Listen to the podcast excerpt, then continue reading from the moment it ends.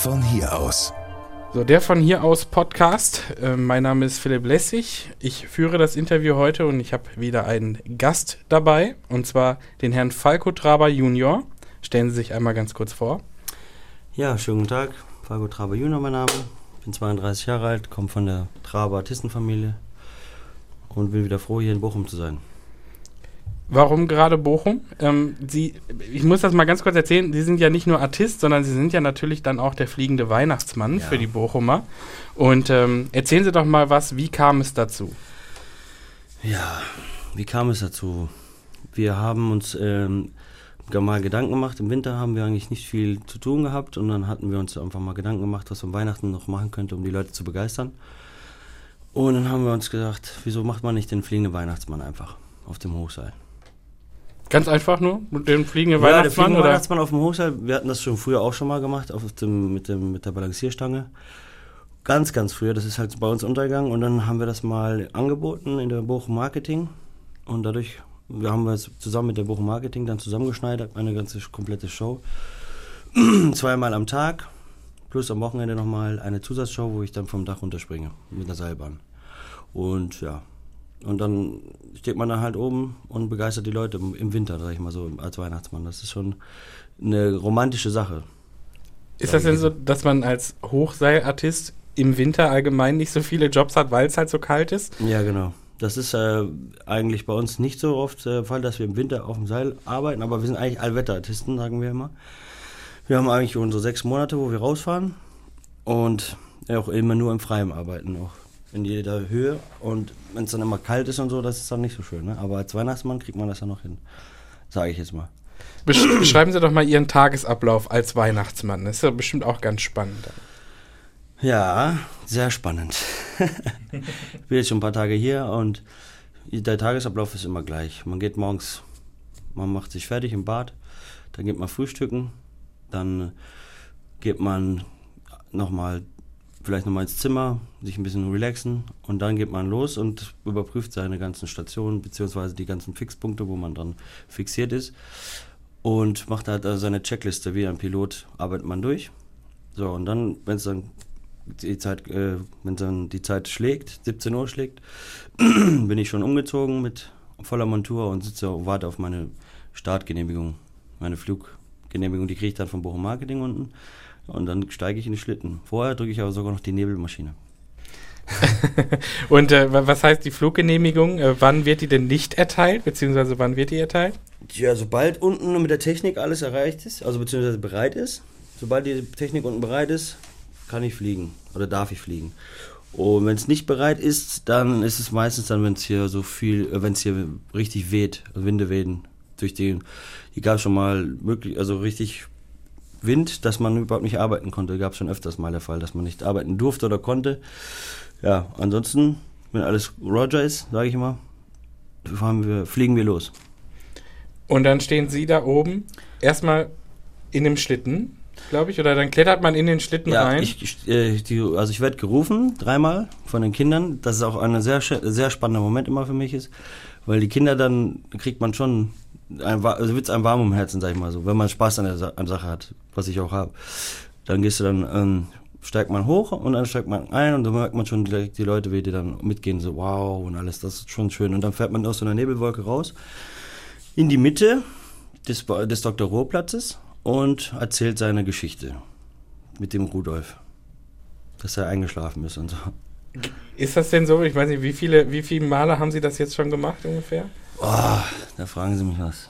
Also einige Male, sage ich es schon. So, dass ich es eigentlich aus dem FF kann und es immer wieder trotzdem gerne mache und es immer wieder in die Rolle reinschlüpfe. Manchmal vergesse ich sogar dann, äh, ach ja, ich muss ja jetzt losfahren, aber es ist, macht Spaß. Es macht immer wieder Spaß auf, aufs Neue. Obwohl es eigentlich immer dasselbe ist, in Anführungsstrichen. Trotzdem ist es immer irgendwie ein Unikat. Weil man, weil man sich dann immer so reinversetzt und immer wieder sich ein bisschen mehr Mühe gibt oder merkt, ah, da kann ich noch was besser machen mit der Gestik oder Mimik. Und ja, schon schön. Okay, alle, die jetzt hier den Podcast hören, die werden jetzt vielleicht ein bisschen entzaubert, aber sie sind dann ja nicht derjenige, der dann unten, ich sag mal, die Lorbeeren erntet. Ne? Also sie sind ja dann noch oben, müssen dann ja, glaube ich, den Schlitten dann erstmal wieder zurückbringen und Mhm. äh, oder er wird zurückgefahren. Und dann? Ja, dann äh, steigt unten ein Weihnachtsmann hinterm Vorhang her und macht, kassiert die Lorbeeren sozusagen. Der sagt dann, und Kinder, habt ihr mich schon da oben fliegen sehen? Das finde ich immer, ja, so ist das halt, ne? Das finde ich klasse, weil das dann geht ja, geht, lebt ja der Geist weiter von mir dann. Das ist ja der Ansporn. Hm? Das ist eigentlich in Ordnung, sag ich. Also komme ich klar. Okay. ja, ja. Ähm, aber Sie haben jetzt nicht mal gesagt, jetzt müssen wir mal tauschen, ich möchte auch mal unten sein. Nein, oder? nein, nein. Nee, muss nicht sein. Also ich könnte das auch genauso, aber ähm, ich finde, der Job hier oben ist schon genug Verantwortung und so, sowieso kann ich ich äh, bringt schon genug mit, mit sich und auch genug, äh, wie sagt man das? Gefahr vielleicht? Gefahr und alles, das reicht dann schon, wenn man das gemacht hat und dann, wenn man das auch vernünftig gemacht hat und alles gut gegangen ist, kann man froh sein, dass das dann fertig ist. Und äh, unten dann noch zu stehen und die Kinder dann, na gut, das könnte ich auch noch machen, aber es ist halt hier gerade in Bochum nicht technisch nicht möglich. Das müsste ich ja, da müsste ich wirklich zaubern können. Ist denn da wirklich jetzt schon mal was passiert? Da gibt es immer mal kleine Vorfälle, die man eigentlich gar nicht mitkriegt von der Technik. Zu, also von der Technik bis zur Pyrotechnik gibt es immer irgendwelche kleine Vorfälle, die, die, die, passiert sind oder noch passieren können, wo man sagt, da gibt es gewisse Punkte, das, da wird es kritisch, da wird es gefährlich. Aber da passen wir immer besonders auf. Das ist ja wirklich nur ein Seil, auf dem dann dieser Schlitten gezogen wird. Ja. Ähm, sagen Sie mal, wie gefährlich ist das denn wirklich? Da fragen Sie mich die Frage. Genau. Also gefährlich, ich mache Ihnen mal ein Beispiel. Und zwar, Sie kaufen ein neues Auto bei VW oder was, fahren vom, vom, vom Werk weg und Reifenplatz bei 200 oder 180 und der Reifen war neu. So, das Seil, was wir jetzt aufbauen, das ist alles schon doppelt und dreifach gesichert, aber es kann immer irgendwas passieren. Es kann immer Materialfehler äh, vorkommen oder ein menschliches Versagen, wie zum Beispiel, dass ich oben was weiß ich, einen Schlag krieg oder ich werde oben auf einmal mein Bein schläft ein oder irgendwas oder ich, ich komme irgendwo dran und dann ähm, also bleib hängen, während ich ein- und aussteige. Kann alles passieren, ist alles schon passiert. Und zum Glück aber noch nichts dabei passiert, noch nichts Schlimmeres. Oder der Bart bleibt in der Rolle hängen und ich komme mit meinem Gesicht dagegen. Da gibt es so viele Punkte, da können wir bis morgen stehen, was da alles äh, gefährlich sein könnte. Und nicht umsonst sind wir ja Hochsaltisten und kennen uns aus in dem Job und machen das halt mit richtig, äh, mit behutsam. Also wir machen das schon mit behutsam, mit, mit gutem Gewissen. Ist das anstrengend für Sie, wenn so Journalisten wie ich jetzt zum Beispiel immer danach fragen, wie gefährlich ist das denn? Ja, es ist, was heißt anstrengend? Es ist halt, es ist eine berechtigte Frage, was sich jeder, jeder fragen, ne? jeder fragen würde normalerweise. Es ist eigentlich nicht anstrengend. ja, es ist ja auch die Sache, es, die Faszination daran ist ja, dass es gefährlich ist, dass es das ja nicht jeder kann, dass ja. es ja nur ganz, ganz wenige Menschen gibt, die das, die das können. Was mich zur nächsten Frage führt. Sei, seit wann machen Sie das jetzt? Wie haben Sie das gelernt? Also ich wurde auf dem Seil getauft. Da ging es schon los. So lange mache ich das schon. Da war ich, wie alt war ich da? Da war ich kein Jahr alt. So, so lange bin ich schon auf dem Seil unterwegs, sage ich jetzt mal. Seitdem das ist bei uns Tradition. Und man wird dann halt immer dann auf dem Seil, also man ist immer mit dem Seil verbunden. Das ist halt bei uns so. Können, wie wäre das denn gewesen, wenn Sie gesagt hätten, äh, Papa, ich möchte aber was anderes machen? Gar kein Problem. Ja? Das wäre gar kein Problem. Gezwungen werden wir natürlich nicht. Natürlich gab es bei uns auch Zeiten, wo wir, wo wir auch mal uns anders um, um, umorientiert haben und auch was anderes gemacht haben, was anderes gelernt haben. Ich habe auch einen Schulabschluss, alles. Ich habe mir auch mich andersrum um, umorientiert, wenn mal so wirklich eine Flaute war oder was. Dass man sich weiterbildet, dass wenn was ist, dass wirklich, wenn kein, wenn nichts mehr läuft, dass man dann auch einen normalen Beruf nachgehen kann. Das natürlich haben wir die Option auch. Was, was haben Sie denn dann gemacht? Wenn ich habe äh, einen Realabschluss gemacht. Höreranschule. Mhm, okay. Gemacht. Und äh, wenn jetzt rein theoretisch was passieren würde, dann wären Sie auch bereit, dann nochmal irgendwie eine Ausbildung zu starten oder so? Ja, zum Beispiel. Aber noch nie dran gedacht? Doch, ab und zu schon, aber es ist halt Blut und du komm, wie du es drehst und wendest, das kommt da immer wieder durch. Und du willst es halt, ich sag mal, man sagt auch lieber, lieber ähm, esse ich Trockenbrot, anstatt das zu machen, was ich nicht möchte. Sage ich jetzt mal. Das sagt man bei uns auch. Man macht das doch gerne, man tut das, was man gerne möchte. Und ähm, muss ich nicht verstellen, aber das ist wichtig. Können Sie sich denn trotzdem noch an das erste Mal erinnern, dass Sie ungesichert auf so einem Seil standen? Puh, ja, ganz schwach. Oder ja, das war ist schon lange her. Da war ich, da war ich sechs oder sieben. Da stand ich aber auf dem, auf dem Auto. Wir sind auf einer Autofahrt haben wir gemacht über die Basel, über den Rhein, glaube ich, war das. Und dann hat mein Onkel mich stand ich oben frei auf, dem, auf, auf der Motorhaube, sage ich jetzt mal. Als, als Kompliment, sag mal so. so. so. Früher sind wir auch mit, mit dem Auto auf den Seil gefahren. Das waren auch mit die ersten Male. Oder im Trapez bin ich immer mitgefahren als Kind schon. Ja, das waren die ersten Male. Mit sechs Jahren. Äh, immer. Und wenn ich nicht durfte, da habe ich geweint. Sag ich. wirklich, das war wirklich. Das war mein Ding. Oder ist es noch mein Ding? Wie ist denn eigentlich das Leben als Artistensohn, sage ich jetzt mal? Die Familie Traber hat ja eine sehr lange Geschichte. Dann würde ich gleich auch nochmal drauf eingehen. Ja. Aber wie, erzählen Sie mal, wie sind Sie denn aufgewachsen? Wie war das? Es war wahrscheinlich ganz anders als so das typische, was, was wir jetzt erlebt haben.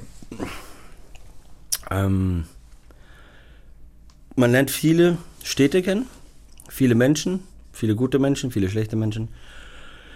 Man kommt viel rum, wie gesagt, ganz Europa unterwegs gewesen und man, man lernt, man lernt einfach unbewusst einfach, man sagt ja auch Reisen bildet und das ist einfach wunderbar, sage ich jetzt mal. Das ist eine schöne, aufregende Sache, wenn man viel rumkommt und auch viel damit arbeitet und die Reaktion der Menschen sieht, dann ähm, wird es einem nie langweilig, sage ich jetzt mal. Wie war das mit der Schule als Kind? War, war ganz okay. Wir hatten da unseren festen Sitz und dann bin ich regelmäßig zur Schule gegangen. Gibt es denn jetzt noch irgendwie so, eine, so, ein, so, ein, so, ein, so einen Sitz der Familie oder? Ja, wir haben uns jetzt alle ein bisschen aufgeteilt. Jeder macht jetzt zum Beispiel, jeder macht jetzt, also mein Vater und ich sind die Letzten, sage ich jetzt mal, aus unserer Familie. Ich arbeite mit meinem Vater zusammen und ich habe aber auch ein kleines, Anführungsstrichen, Unternehmen gegründet und mache mein eigenes Ding und er macht sein eigenes Ding aber wir machen auch viele Sachen zusammen mit dabei. Wie ist das, wenn die eigene Familie einen Wikipedia-Eintrag hat? Ja, das ist gut. Das ist, äh, aber ich weiß, dass man sich, dass jeder sich da eintragen kann. Das habe ich, weiß ich nämlich auch. Viel besser ist es, wenn man äh, schon seit 1512 eine Familiendynastie hat, ohne Wikipedia-Eintrag, bevor es überhaupt Internet gab.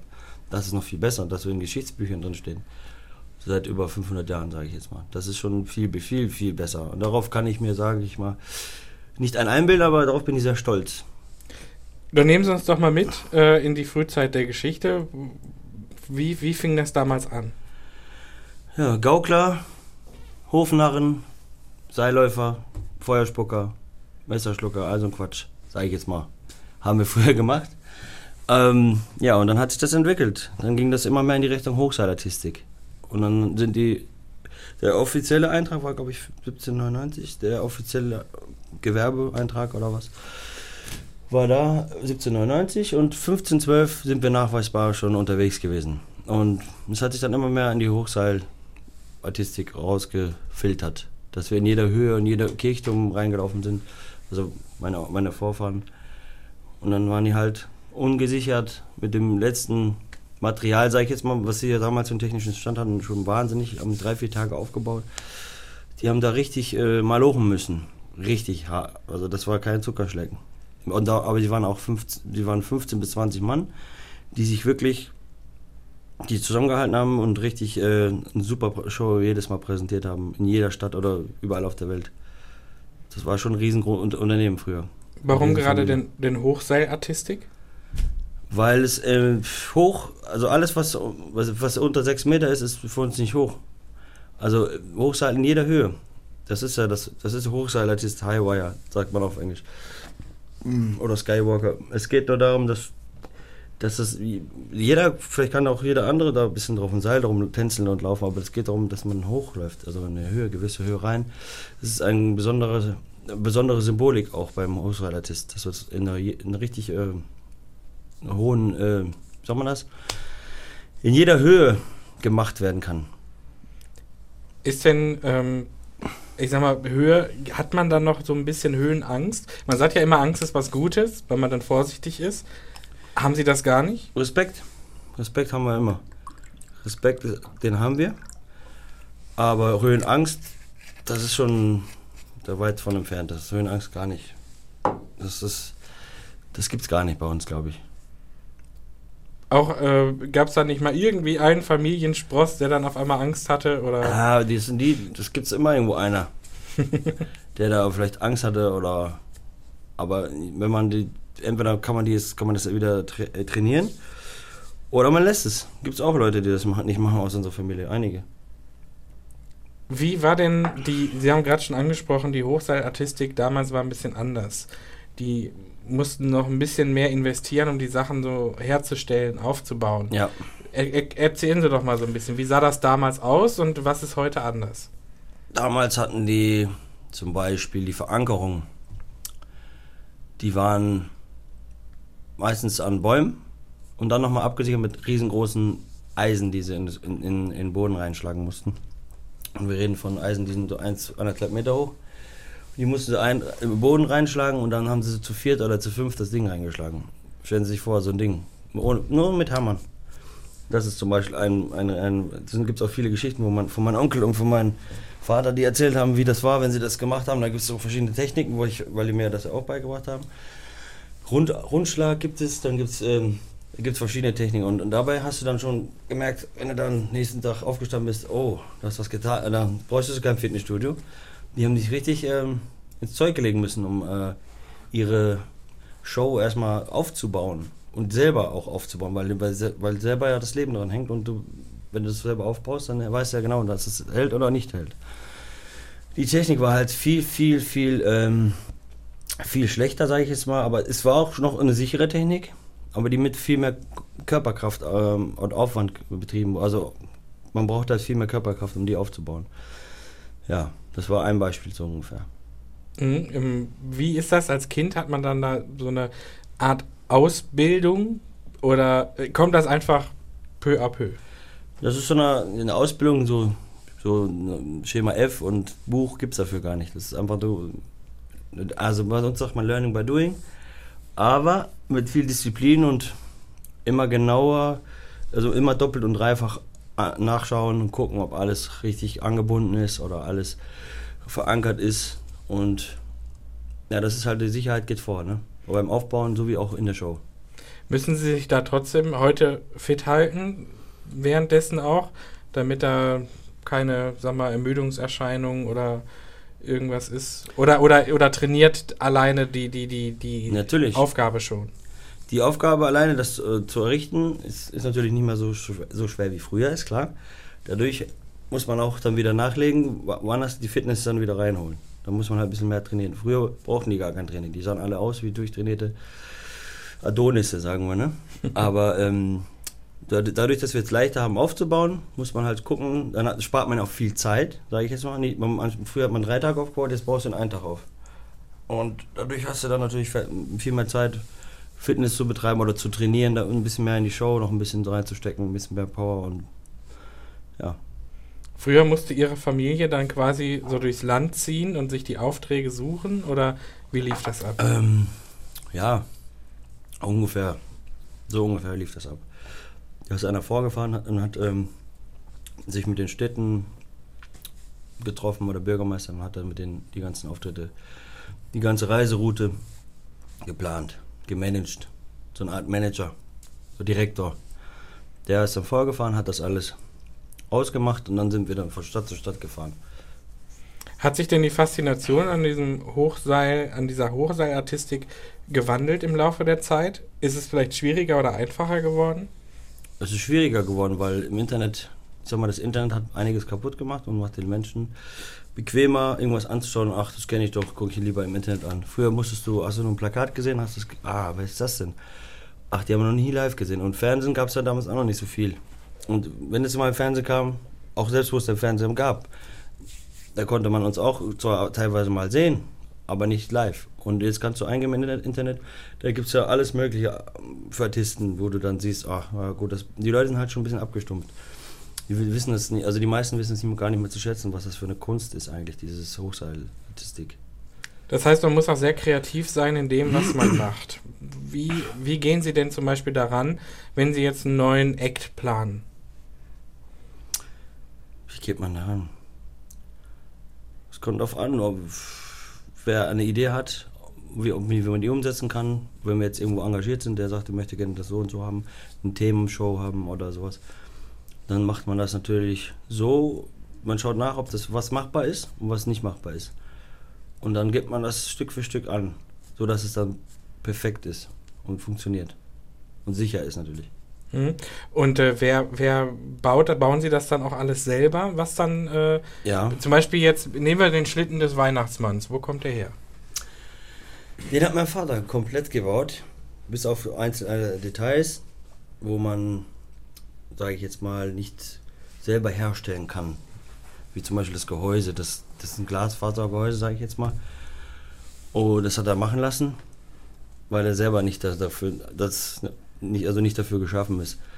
Aber die, die wichtigen Dinge, wo das Leben dran hängt, die Technik, damit es auch alles so funktioniert, diese Idee allgemein, die hat mein Vater komplett sich selbst ausgedacht und hat es dann umgesetzt und zusammenge zusammengebaut, wirklich gesagt.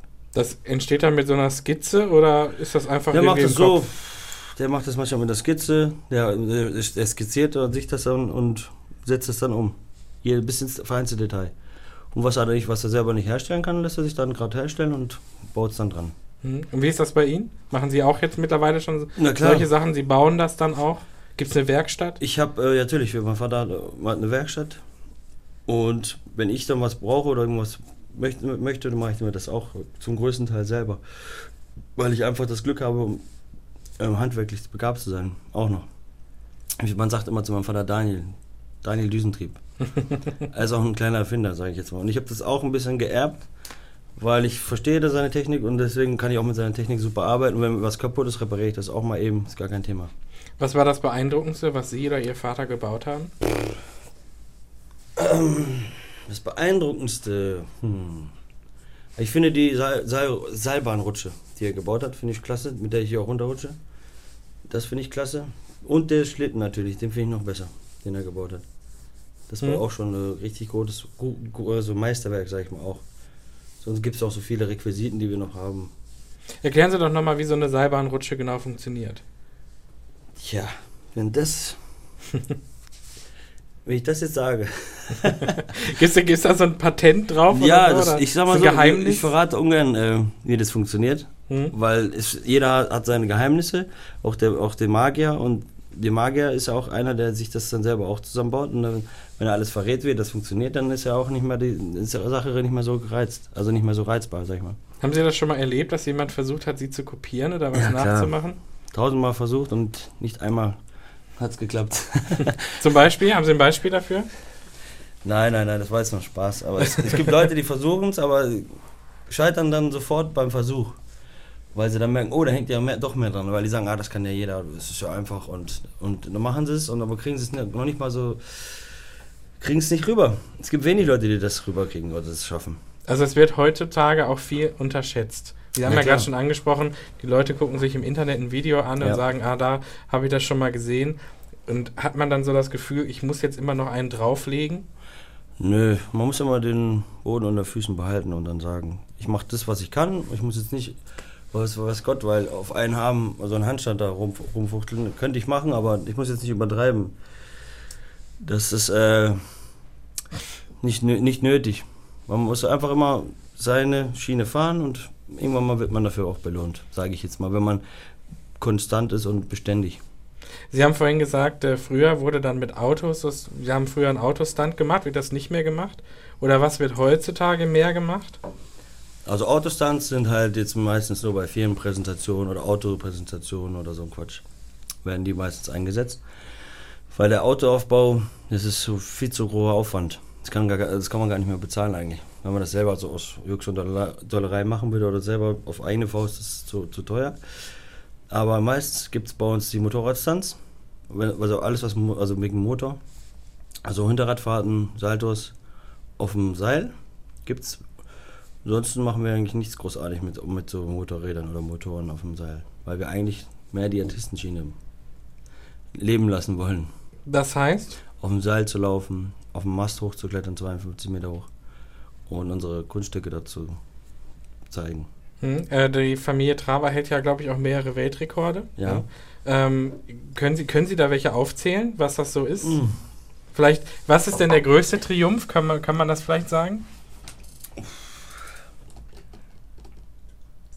Ja, die Zugspitze. Sag ich mal, die Zugspitze, was meine Großonkels gemacht haben, das war eigentlich schon der Wahnsinn. Der größte Wahnsinn, sag ich mal. Und mein Vater ist auch in Kitzbühel gelaufen, auf der Seilbahn.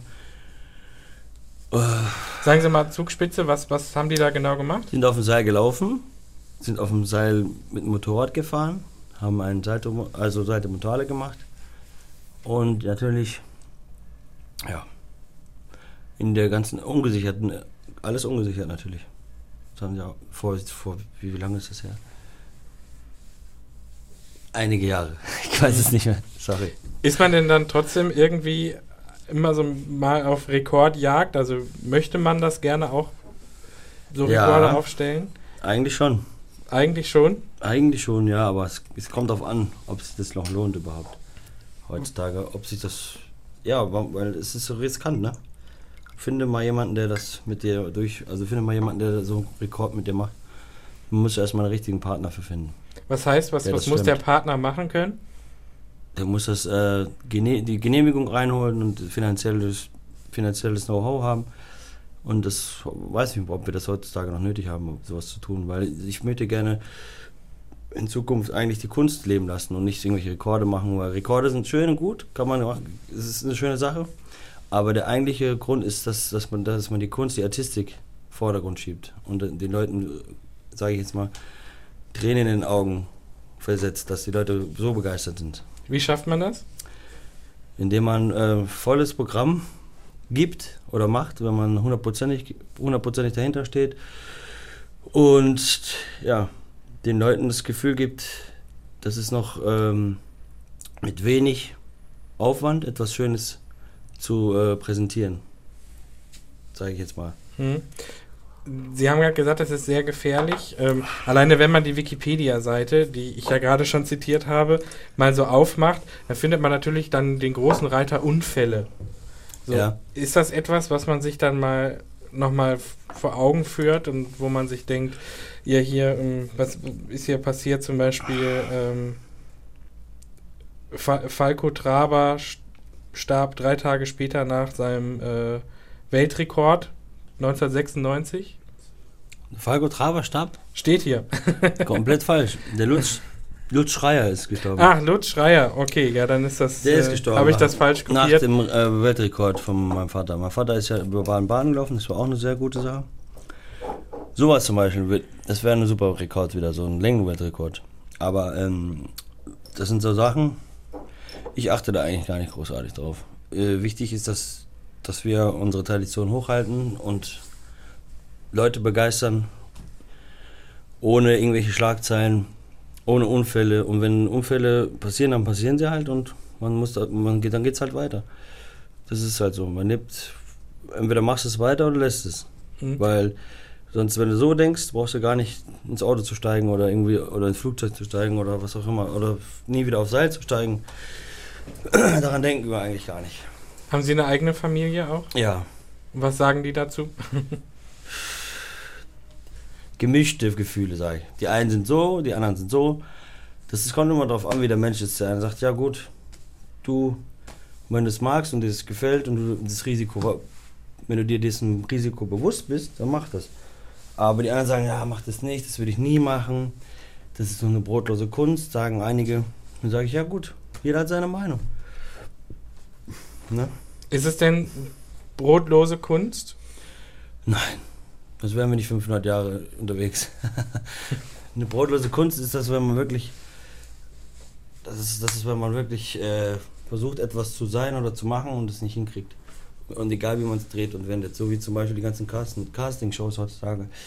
Die Künstler, die da reinkommen und denken, ja, jetzt werde ich Sänger. Dabei sind sie eigentlich Kfz-Meister oder was und de- bilden sich ein, dass sie irgendwas können.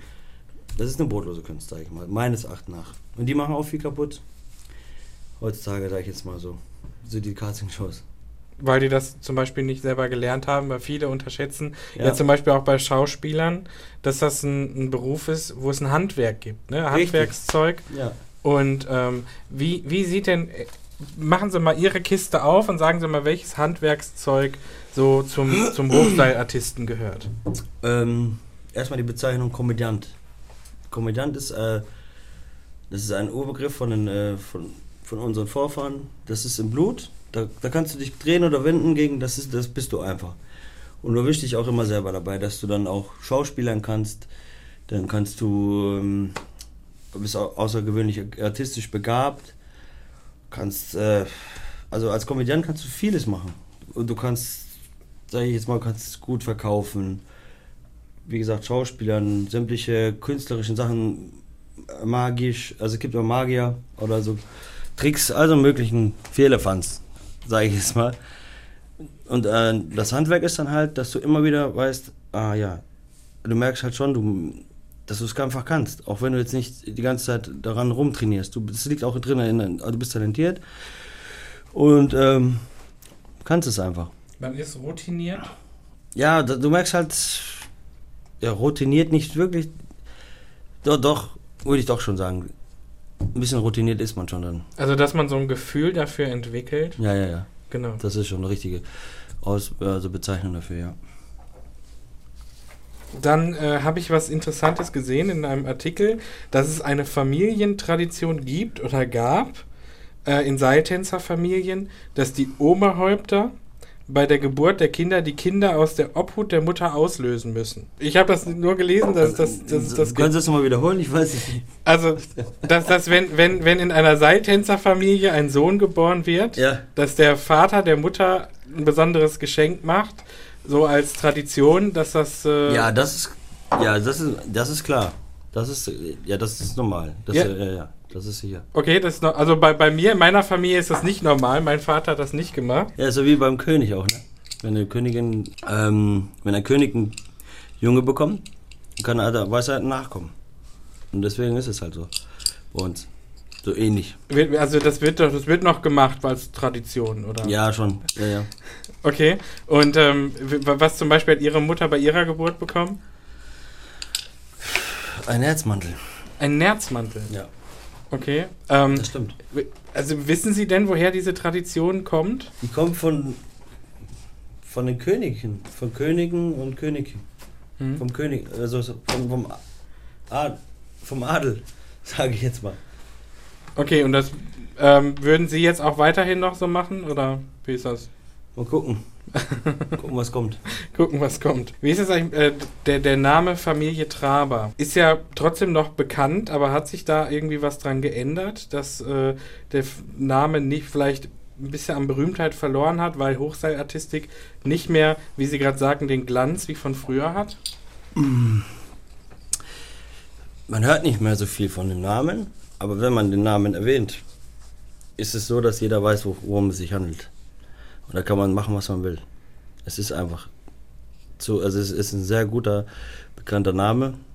Und ob man jetzt viel damit macht oder nicht viel, das ist einfach, ist einfach eine Marke, sage ich jetzt mal. Hm? Sie haben gerade auch gesagt, Ihr Vater macht das auch noch, der ist noch aktiv, ist das richtig? Ja klar, Und äh, wie, wie lange kann man sowas machen? solange man sich dazu fit, fit genug fühlt, sage ich jetzt mal.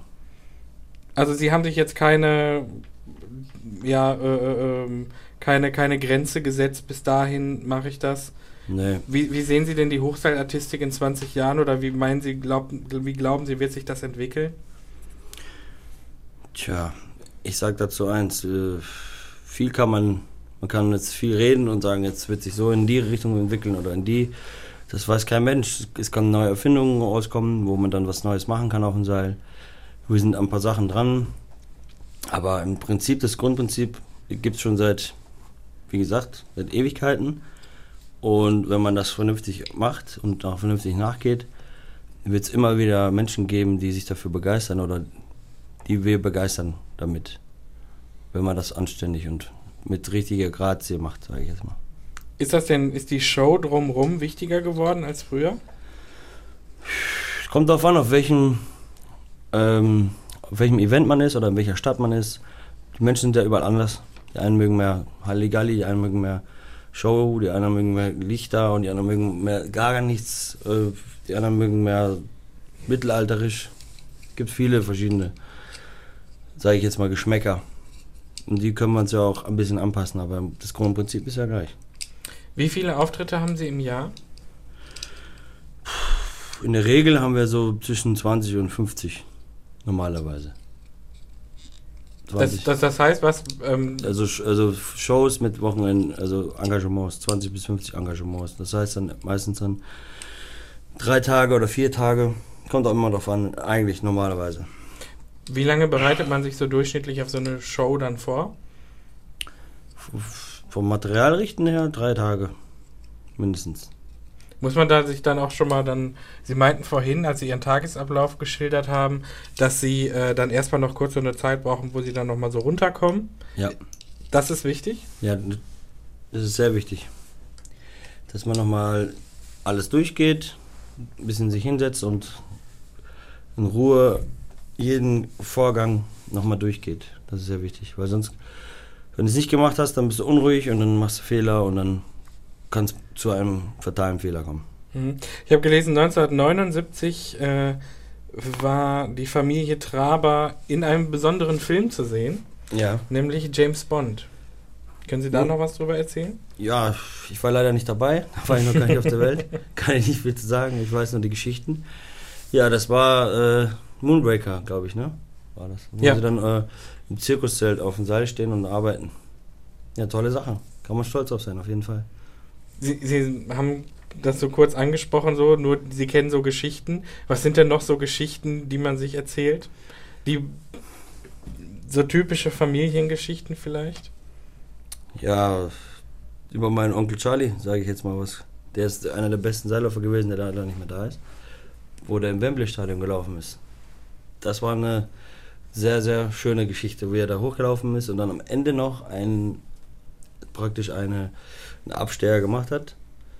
Einfach so, weil er das Adrenalin hatte, weil er so Spaß daran hatte, in dem Wembley-Stadion zu arbeiten. Und hab, ich habe ihn halt darauf angehauen und gefragt, warum er das gemacht hat. Also ja, ich hab's, Junge, ich hatte einfach zu viel Kraft da, so viel Adrenalin, ich musste einfach. Das heißt, so ein Handstand nur schräg ab vom, vom Mastdeck. Das ist à la Bonheur, nach so einer ganzen Strecke zu laufen, mit so einer schweren Balancierstange, das noch zu machen. Das ist natürlich eine, eine super äh, motivierende Geschichte für mich als Artist. Das war dann richtig also beeindruckt. Mhm. Sind Sie denn heute auch noch ähm, überall unterwegs und ähm, können Sie mir sagen, wo ist es am schönsten? Zu Hause.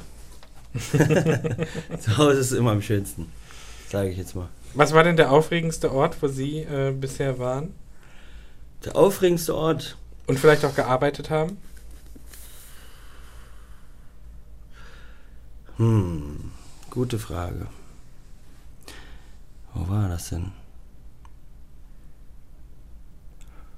Eigentlich ist jeder Ort aufregend, wo wir sind. Irgendwo schon. Und ne, der Ort ist ja auch natürlich dann auch aufgeregt. Das merken wir natürlich, wenn wir durch einen Ort gehen oder sind oder uns einfach nur mal was essen gehen. Kommen wir nicht drum herum, dass die Leute dann sagen, ah, sind sie der und der und das und das. das sind, eigentlich ist es immer irgendwie ein Erlebnis. Und von der Stadt her, oder ich fand Athen zum Beispiel ganz schön. Was, was haben Sie in Athen gemacht? War jetzt nicht die spektakulärste Nummer, die, die, die wir sonst gewohnt sind. Da haben wir einfach im Einkaufscenter gearbeitet, aber es war halt ein aufregender Ort, weil wir da mitten in, der Stadt waren, deswegen. Mhm. Okay. Ähm, haben Sie denn noch irgendwie einen Traum beruflich, den Sie, den Sie gerne, äh, sich gerne erfüllen würden? Was würden Sie gerne machen? Ja, was ich gerne machen würde. So einiges. Das darf ich nicht verraten. Weil sonst kommt es nicht in Erfüllung. Sonst so. geht es nicht in Erfüllung. Sage ich jetzt mal. Meine Träume und meine Wünsche habe ich mir abgewöhnt äh, zu offenbaren, weil sonst gehen sie nicht in Erfüllung. Aber ich habe da vor, noch ein paar Sachen zu machen mit der Geschichte der Familie noch ein bisschen. Das weiterzuführen für die nächsten Jahre. also Vorsorgen für die Zukunft. Ja, genau. Okay, ich danke Ihnen vielmals für das Gespräch. Und äh, sagt man da irgendwie sowas wie Glück auf? Oder? Hals- und Beinbruch. Hals- und Beinbruch sagt man. Mhm. Okay, dann wünsche ich Ihnen Hals- und Beinbruch. Und äh, ja, wir sehen Sie ja weiterhin noch oben als Weihnachtsmann. Genau. Dankeschön. Vielen Dank. Bochum, von hier aus.